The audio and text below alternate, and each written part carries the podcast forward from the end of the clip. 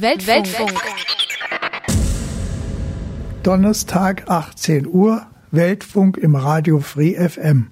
Heute wieder mit der Tibet-Initiative Deutschland e.V., Regionalgruppe Ulm-Neu-Ulm. Am Mikrofon begrüßen euch Sonja Putz und Bernd During. Ungefähr 150.000 geflüchtete Tibeter haben in verschiedenen Ländern der Welt ihr Asyl gefunden, der größte Teil in Indien. Wo und wie sie leben, was sie bewegt, soll Thema dieser und unserer nächsten Sendung sein.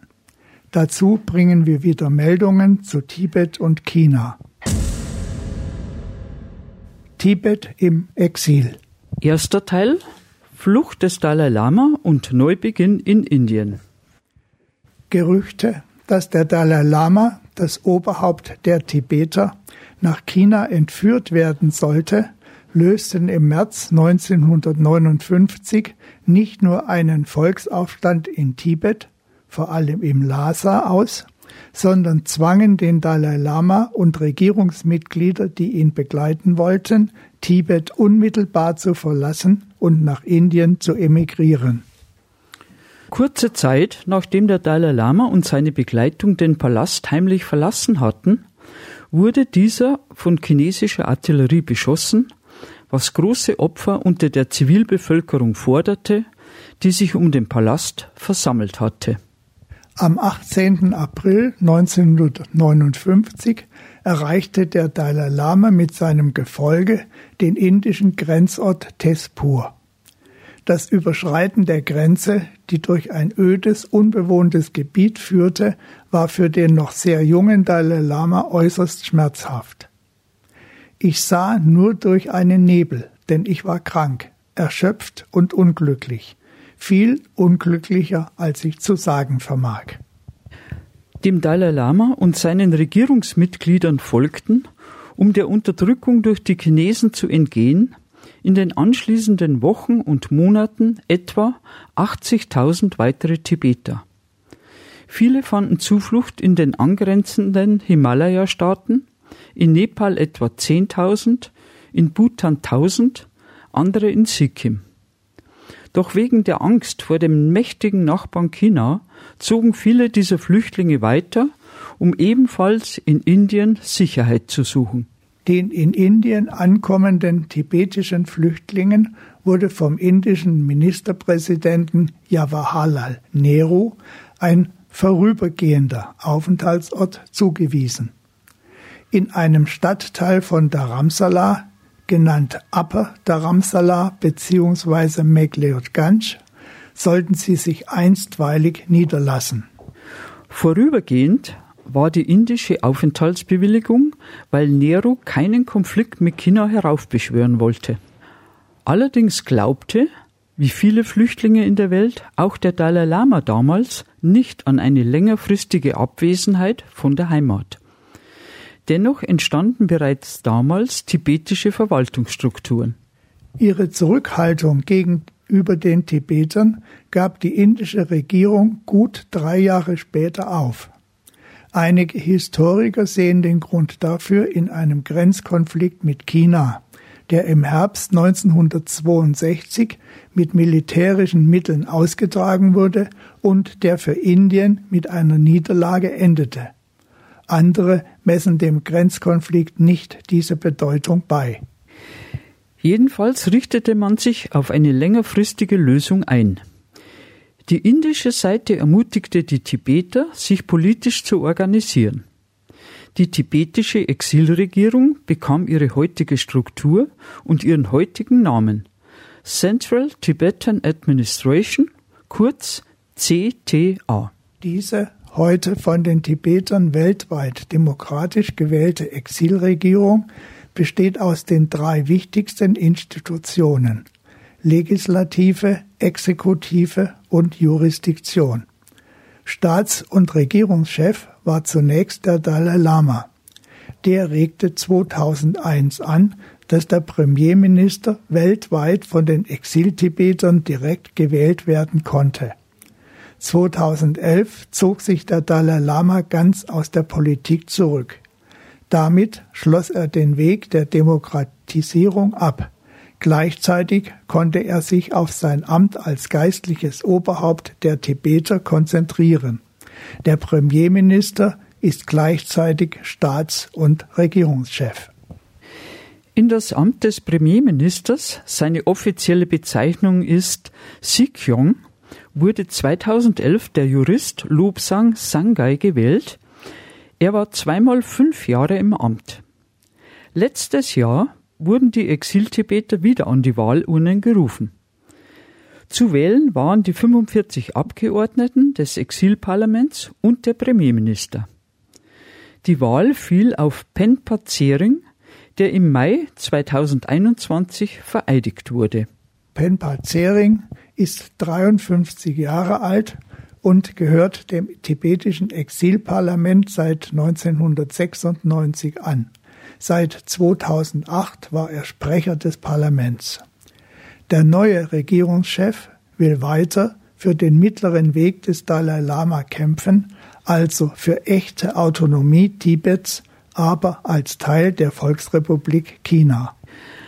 Auf dieser Grundlage werden wir mit der chinesischen Regierung in Kontakt treten, um eine für alle Beteiligten vorteilhafte, gewaltfreie Verhandlungslösung für den chinesisch-tibetischen Konflikt zu suchen.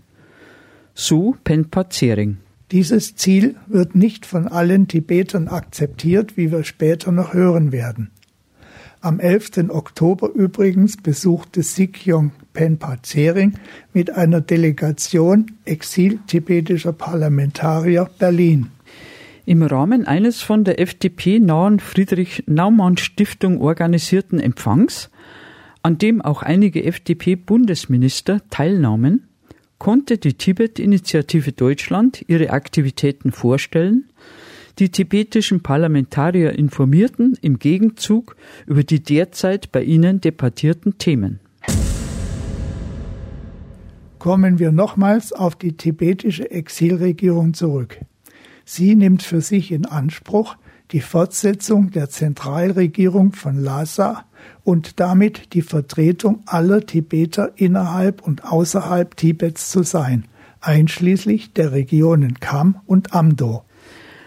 Dadurch wurde Dharamsala bis heute zur provisorischen Hauptstadt der gesamten tibetischen Welt. Das kommt auch in dessen Bezeichnung als Little Lhasa zum Ausdruck. Auch vor der indischen Ermunterung zur politischen Betätigung nahmen die Tibeter gleich nach ihrer Ankunft im Exil eine Reihe von Aufgaben in Angriff. Vorrangig war, den geflüchteten Landsleuten beim Aufbau einer neuen Existenz zu helfen. Wichtig war auch die Mobilisierung der internationalen Öffentlichkeit. Allerdings ist es der Exilregierung, wie zuvor der Regierung in Lhasa, bisher nicht gelungen, die internationale Anerkennung als eigenständige Vertretung des gesamten tibetischen Volkes zu erlangen. Weitere wichtige Aufgaben für die Exiltibeter waren und sind die Wahrung der eigenen Kultur sowie die schulische Ausbildung der nachfolgenden Generation in ihrer Sprache und Tradition. Auch da machte man sich schon 1959 an die Arbeit. Auf einige der so entstandenen Institutionen werden wir noch eingehen. Doch werfen wir nun einen Blick auf die Örtlichkeit, auf Little Lhasa. Die kleine, meist ruhige und etwas verschlafene Stadt Dharamsala mit ihren rund 30.000 Einwohnern liegt am Fuß der Daulau-Dar-Kette, der ersten Himalaya-Kette im indischen Bundesstaat Himachal Pradesh in Nordindien. Die gewaltigen Berge des Himalaya erinnern die Tibeter ein wenig an ihre verlorene Heimat. Dharamsala besteht aus zwei Stadtteilen, dem unteren Wirtschaftszentrum Lower Dharamsala und der auf 1830 Meter gelegenen Bergstation Upper Dharamsala, einem ehemaligen britischen Urlaubsort und heutigen Pilgerzentrum McLeod-Ganj. McLeod-Ganj bestand damals aus nur wenigen Häusern am Berghang. Mittlerweile ist der Ort sehr gewachsen. In Dharamsala sollen etwa 18.000 Exil-Tibeter leben. Der kleine Ort weist schon am frühen Morgen ein besonderes Erscheinungsbild auf. Gebetsfahnen flattern zwischen den Bäumen, vom Kloster her erklingt der Gesang der Mönche. Straßenhändler bieten Buddha-Figuren zum Verkauf an. In den Läden liegen die Schriften des Dalai Lama aus oder Gegenstände des tibetischen Kunsthandwerks. Ältere Frauen in tibetischer Kleidung, der Chupa, dem ärmellosen, langen, dunklen Gewand, der bunt gestreiften Schürze und den langen Zöpfen sowie Gebetsketten in den Händen begeben sich der Tradition gemäß betend auf den Ritualweg, die Kora, um den Klosterkomplex. In Aufregung gerät Appa Dharamsala, wenn der Dalai Lama von einer Reise zurückkehrt oder eine seiner öffentlichen Unterweisungen im Kloster abhält. Dann gleicht der Ort mit seinem Verkehrschaos durchaus anderen indischen Städten. Bei solchen Anlässen versammeln sich unter strengen Sicherheitsvorkehrungen bis zu 6000 Menschen, tibetische Flüchtlinge sowie Besucher aus aller Welt. Die Unterweisungen werden direkt über Großbildschirme und in verschiedenen Sprachen in den Innenhof übertragen, wo die Menschen dicht an dicht sitzen. Im Stadtgebiet befinden sich außer zwei Tempeln, dem Kala Chakra und dem Chuk Lakang, das Namgyal-Kloster, das zugleich die Residenz des Dalai Lama ist. Dort leben insgesamt 200 Mönche. Im Eingangsbereich des Klosterkomplexes wurde ein Museum errichtet, das über die Flucht des Dalai Lama und die oft qualvollen Schicksale der mehr als 100.000 Flüchtlinge berichtet von zerstörten Klöstern und Dörfern, aber auch vom Widerstand von Tibetern gegen das chinesische Regime, von Tibetern, die sich für die Freiheit ihres Glaubens und ihrer Heimat durch Selbstverbrennung opferten. Ein bedrückendes Bild zeichnet die Autorin Tina Stockhausen in ihrem Artikel Wo der Dalai Lama wohnt, von dem fast menschenleeren Komplex mit den Bauten im Regierungsviertel die auf halber Strecke nach Lower Dharamsala liegen. Diese beschreibt die Autorin als wuchtige Häuser in tibetischer Bauweise, die fast trotzig wirken, als wollten sie ignorieren, dass man sie ignoriert. In diesen Bauten bewahren die Exil-Tibeter ihre wichtigsten Kulturgüter auf oder versuchen sie am Leben zu erhalten. Neben dem Tibetan Institute for Performing Arts, kurz TIPA, das die künstlerischen und musikalischen Traditionen bewahrt, gibt es die Library of Tibetan Works and Archives, die alte Texte und Mandalas ausstellt. Das Men-Tse Kang Institute, das für den Erhalt der tibetischen Medizin und Astrologie sorgt, oder das Norbulinka Institute für traditionelles Kunsthandwerk. Weltfunk. Weltfunk. Heute mit der Tibet-Initiative Deutschland e.V., Regionalgruppe Ulm-Neu-Ulm und dem Titelthema Tibet im Exil. Wir waren bei den tibetischen Einrichtungen in Dharamsala, die sich um den Erhalt tibetischer Kultur und Traditionen kümmern. Ob all diese Institutionen, wie Tina Stockhausen meint, nur der verzweifelte Versuch eines Volkes sind, in der Fremde seine Kultur zu erhalten, bleibt abzuwarten. Auf jeden Fall wird es für die über viele Länder verstreuten Tibeter schwierig sein, ihre Kultur zu bewahren, und es wird sicher nicht in allen Fällen gelingen. Für den Fortbestand der buddhistischen tibetischen Kultur sorgen sicher auch die Neugründungen der drei großen Klöster Ganden, Sera und Drepung in Südindien. Zudem es in dort einige Enklaven gibt, in denen Exil-Tibeter leben. Hierher nach Südindien kommen auch, nachdem sie zuvor eine Audienz beim Dalai Lama erhalten haben, die Flüchtlinge, denen es in späterer Zeit gelang, aus Tibet zu flüchten. Das Flüchtlingsaufkommen jedoch hat sich drastisch verändert. mussten früher jährlich Tausende von Neuankömmlingen im Flüchtlingsempfangszentrum von Dharamsala erst versorgt werden, so stehen heute die Räume leer, denn schon seit einem Jahrzehnt nimmt der Flüchtlingsstrom stark ab. Kamen 2018 noch 40 Tibeter in Indien an, so wurden in den ersten fünf Monaten des Jahres 2019 nur zwei Personen registriert. Das liegt einerseits daran, dass China die Überwachung der Grenzen massiv verschärft hat. Durch Zäune und den Einsatz von Drohnen zum Aufspüren tibetischer Flüchtlinge. Andererseits schicken die nepalesischen Behörden die tibetischen Flüchtlinge, die bereits in Nepal angekommen sind, nach China zurück. Wie der Leiter des Empfangszentrums in Dharamsala, Tsering Dondup, erklärt. Kathmandu sei wirtschaftlich abhängig von Peking und biedere sich dem mächtigen Nachbarn an. Der Erhalt der buddhistischen tibetischen Kultur, so dass sie noch eine bedeutende Rolle im Leben der Exilanten spielt, scheint in Dharamsala und wohl auch in den südindischen Enklaven, wo jeweils Teile der rund 90.000 nach Indien emigrierten Tibeter leben, gut zu funktionieren. Dieses Bild wird jedoch gestört durch die Zahl von vor allem jungen Tibetern, die Indien verlassen wollen.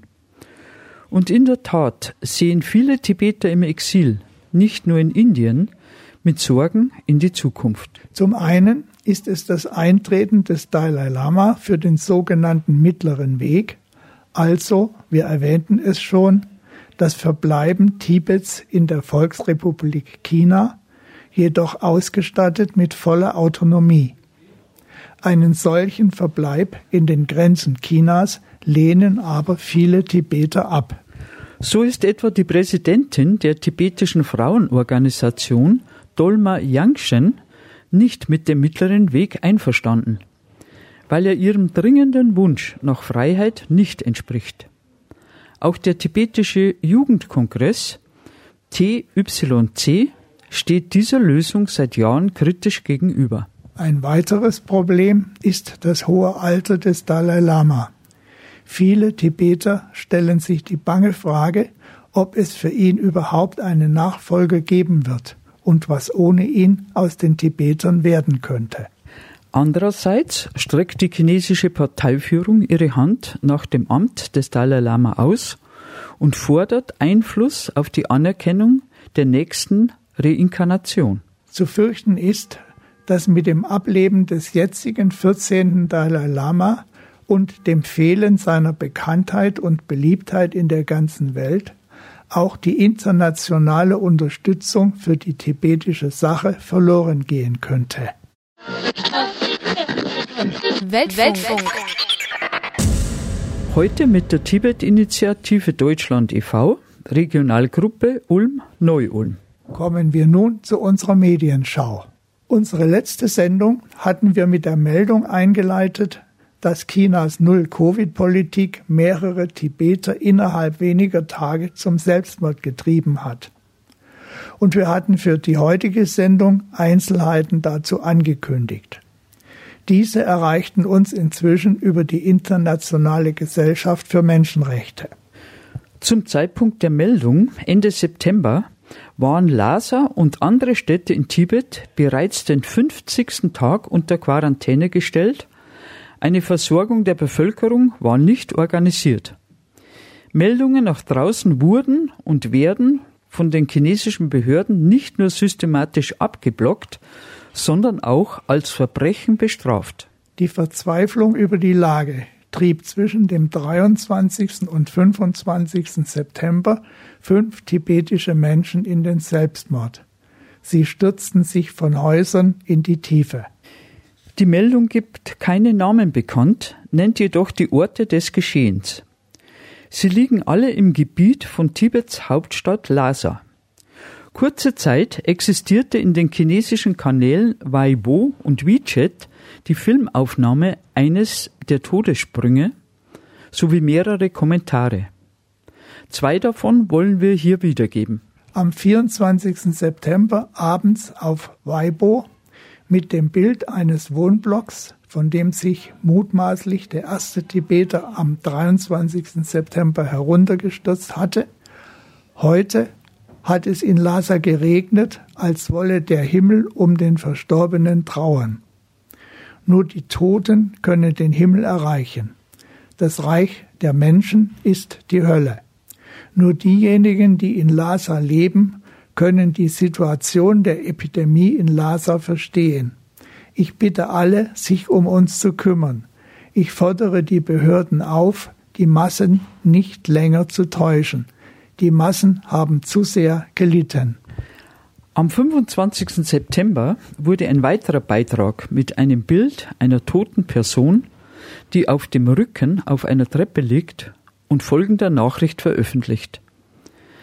Was bedeutet Covid-Prävention und Kontrolle für uns?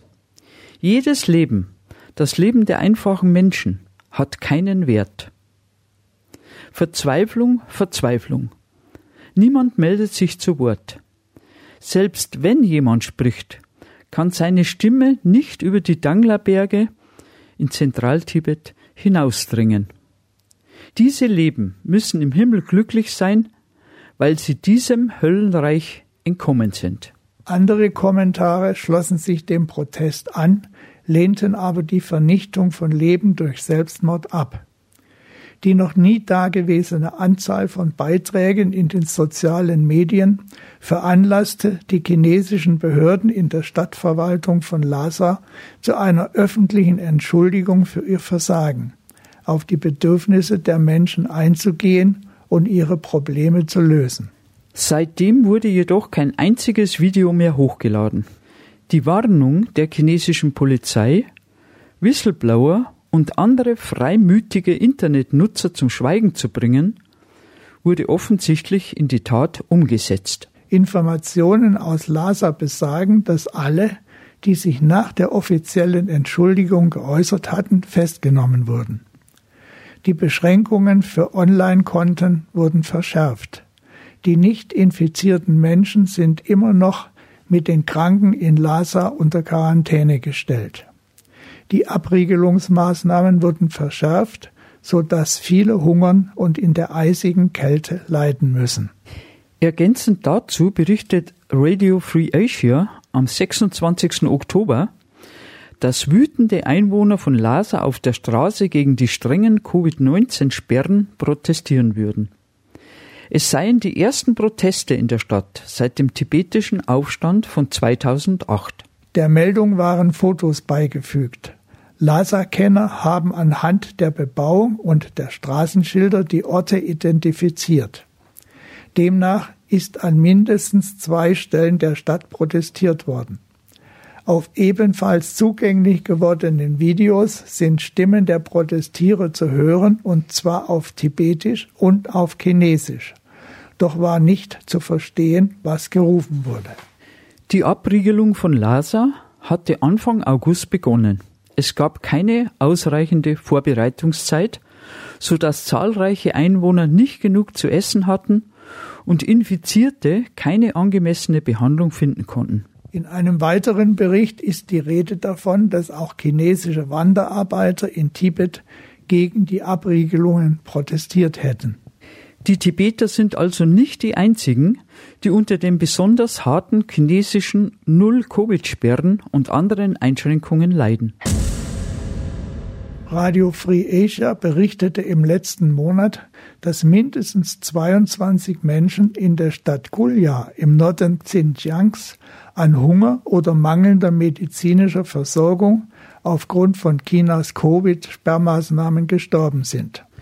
Videos aus Xinjiang, die von verzweifelten Uiguren auf chinesischen Social-Media-Plattformen gepostet wurden, fielen schnell der staatlichen Zensur zum Opfer und verschwanden wieder.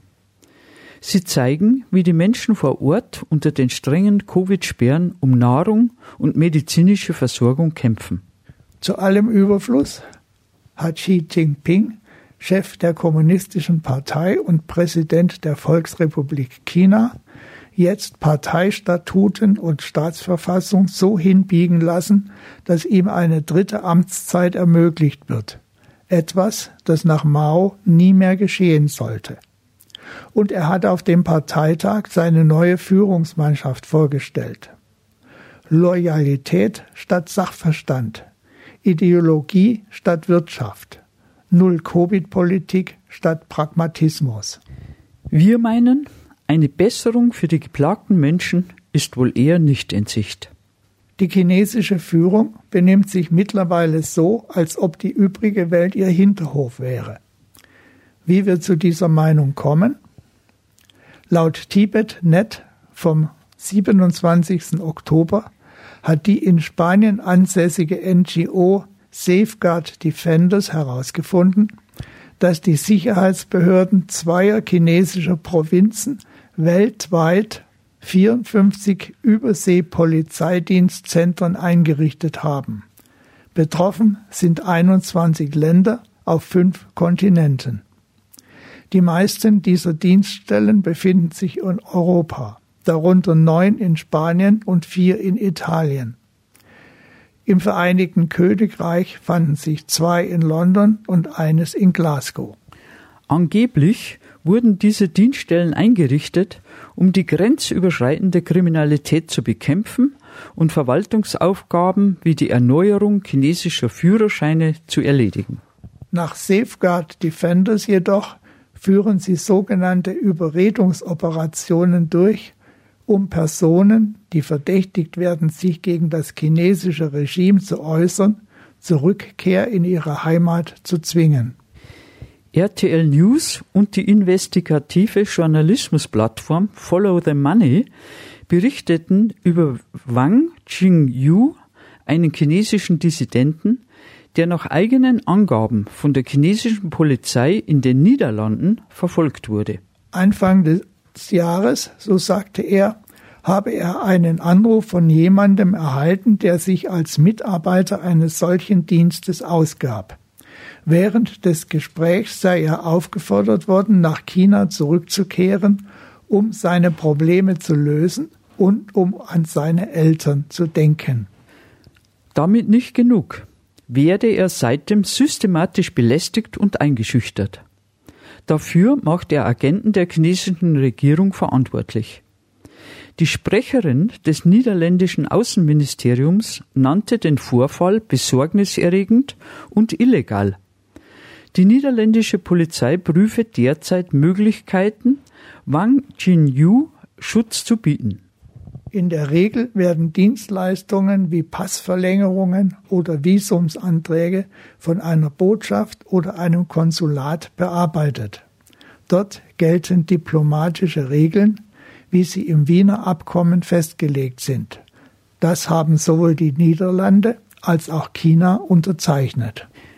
Der Sprecher des chinesischen Außenministeriums sagte dazu, dass es sich bei den beanstandeten Einrichtungen in Wirklichkeit um Servicestationen für chinesische Staatsbürger im Ausland handle und dass China die Rechtshoheit anderer Länder voll respektiere. Das ist sehr zu bezweifeln, da aus der Meldung hervorgeht, dass zumindest in den Niederlanden die Regierung nicht über die Einrichtung solcher Dienststellen informiert wurde. Die niederländische Regierung steht nun unter Druck, um sicherzustellen, dass Kritiker der chinesischen Regierung, denen Asyl gewährt wird, geschützt werden können und dass in den Niederlanden niederländisches Recht gilt. Dazu passt folgende Meldung. Am 2. September wurde in China ein nationales Gesetz zur Bekämpfung von Telekommunikations- und Online-Betrug verabschiedet.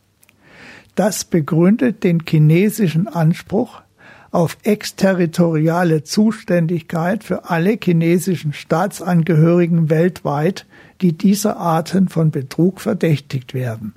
Das klingt sperrig. Es besagt aber nichts anderes, als dass sich chinesische Dissidenten auf ausländischem Boden nirgends mehr verstecken können, sofern im Gastland chinesische Polizeieinheiten aktiv sind. Wie gesagt, die ganze Welt ein Hinterhof des kommunistischen China. Für letzte Klarheit sorgt ein Bericht, der am 2. November bei ARD zu lesen war.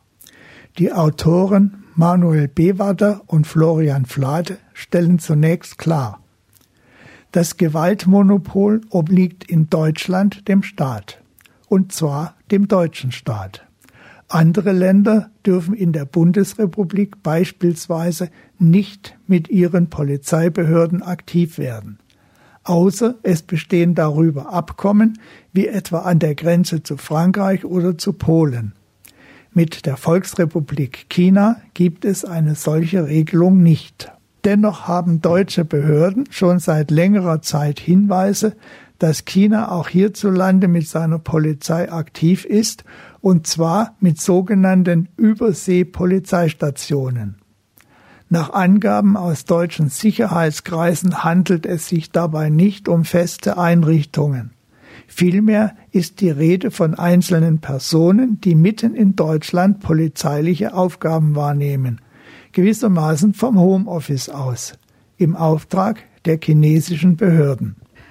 Auch der ARD-Bericht teilt die Vorwürfe der NGO Safeguard Defenders, dass es sich nicht um eine Serviceorganisation für hier lebende Chinesen handelt, wie China behauptet, sondern dass man gezielt Oppositionelle aufspüren will. Inzwischen haben sich sowohl das Bundesinnenministerium wie auch das Auswärtige Amt mit dem Problem befasst. Es heißt, dass man die Ausübung fremder Staatsgewalt hierzulande nicht akzeptiere. Aktivitäten müssten sich im Rahmen der international vereinbarten Regeln bewegen. Genau das habe man der chinesischen Seite in bilateralen Gesprächen auch deutlich gemacht. Die Niederlande haben China inzwischen offiziell aufgefordert, die Polizeibüros, die es in Amsterdam und Rotterdam geben soll, zu schließen und derartige Aktivitäten zu unterlassen. Auch in Frankreich, Portugal und Schweden haben die Behörden entsprechende Untersuchungen eingeleitet. US-Behörden haben bereits mehrere Chinesen, die an derartigen Aktionen beteiligt gewesen sein sollen, als illegale Agenten zur Fahndung ausgeschrieben oder sie angeklagt, sofern man sie fassen konnte. Ebenfalls ein Thema in unserer letzten Sendung war die geplante Beteiligung der chinesischen Staatsreederei COSCO am Hamburger Containerterminal Tollerort. Mehrere Petitionen wurden gestartet, um das zu verhindern. Dass die Beteiligung auf unter 25 Prozent beschränkt wurde, ist ein Teilerfolg, denn so kann Costco Beschlüsse nicht mehr blockieren, für die eine Zweidrittelmehrheit der Hauptversammlung erforderlich ist. Man kann sagen, die jetzige Entscheidung sei das kleinere Übel.